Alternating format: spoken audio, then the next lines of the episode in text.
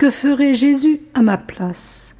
Écoutons le Père Paul de Gégère, jésuite français du XXe siècle. Me convaincre de plus en plus de cette grande vérité qui est un des fondements de notre vie intérieure. Par la grâce sanctifiante, Jésus est réellement présent comme Verbe divin dans mon âme, et je suis sans cesse comme son tabernacle vivant. La dévotion envers Jésus, hôte permanent de mon âme, doit donc être comme le complément de ma dévotion envers Jésus Eucharistie. Souvent me rappeler cette vérité si féconde, la méditer, parfois expressément, faire des lectures appropriées afin d'en imprégner ma vie tout entière. Mettre cette conviction à la base de mon recueillement et la traduire en pratique par une vie de continuelle intimité de Jésus en moi.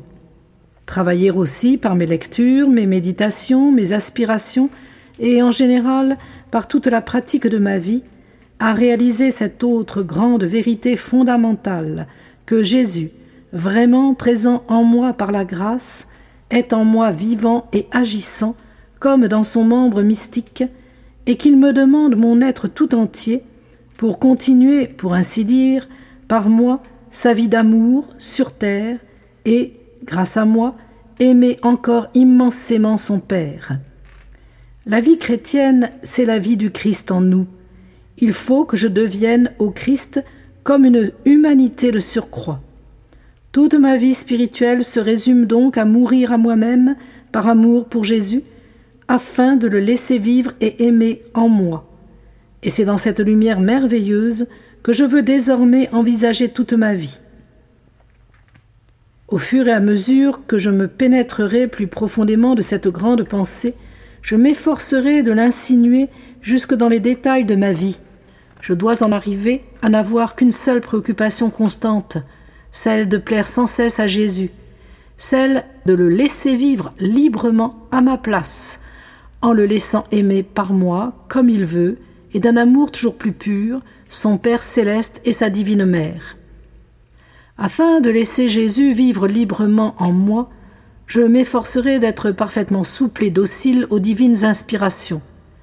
Ma vertu préférée, celle qui du reste embrasse toutes les autres, sera une amoureuse docilité à la grâce. Je me demanderai bien souvent comment dois-je faire cela pour plaire à Jésus? Comment Jésus le ferait-il?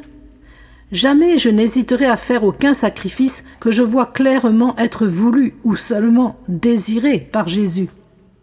Comment vouloir être moi au lieu de lui?